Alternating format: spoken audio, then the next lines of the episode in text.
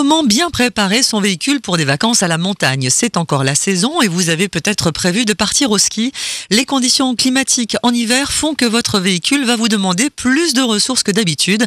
Avoir un équipement pneumatique adapté est une première étape, comme nous l'explique Jean-Yves Frémillon de Vinci Autoroute. La conduite en hiver est particulière, hein. elle nécessite que son véhicule soit adapté aux conditions d'adhérence qui sont parfois précaires en hiver.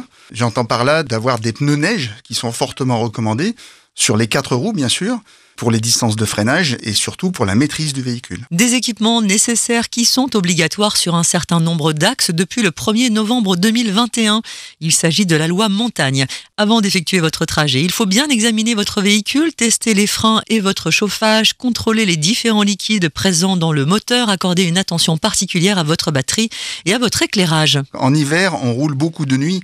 Ça peut être dangereux pour soi-même et pour les gens qu'on croise d'avoir un éclairage qui est mal réglé, d'autant que souvent on part pour des grands trajets où le véhicule est chargé. Donc il faut bien penser à adapter son éclairage. Et pour parer à toute difficulté sur la route, il faut penser à prendre avec vous une bouteille d'eau, quelque chose à manger et mettre une couverture dans le coffre.